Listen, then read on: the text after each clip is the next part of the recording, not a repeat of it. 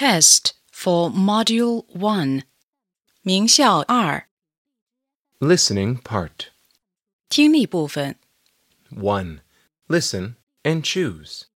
听录音，选出你听到的单词。 1. Write your name on the paper. 2. This is Mrs. Lee, our new teacher. 3. Spring is a nice season. 4. Put up your hand, please. 5. 8, 7, 6. 2. Listen and choose. 听录音，选出你听到的句子。 1. I'm Dottie. 2. Good afternoon. 3. Clean the table. 4. Don't be late. 5. Color the cake. 3. Listen and fill in the missing letters. 听录音，填入所缺字母。 1. Lake. 2. Jacket.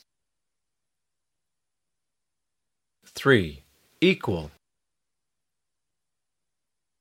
4. Mass.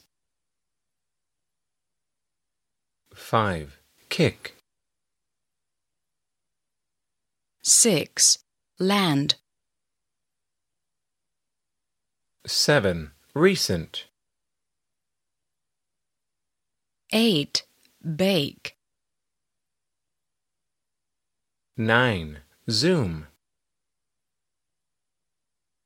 10. Race. 4. Listen and choose. 听录音，选出正确的应答句或问句。 1. How are you? 2. Happy birthday, Alice. 3. We are very hot. 4. How old are you, Kitty? 5. Can you drive a car? 5. Listen to the passage and write T or F. 听短文并做判断，与短文内容相符的用 T 表示，不相符的用 F 表示。 it's Peter's birthday today. Look, there is a big birthday cake on the table. There are seven candles on the cake. Peter likes this cake. Dad gives him a robot. Peter likes his gift very much.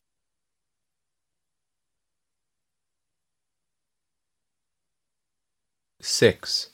Listen and fill in the blanks. 听录音，根据听到的内容填空。 Peter is eight years old. Today is the first day of the school.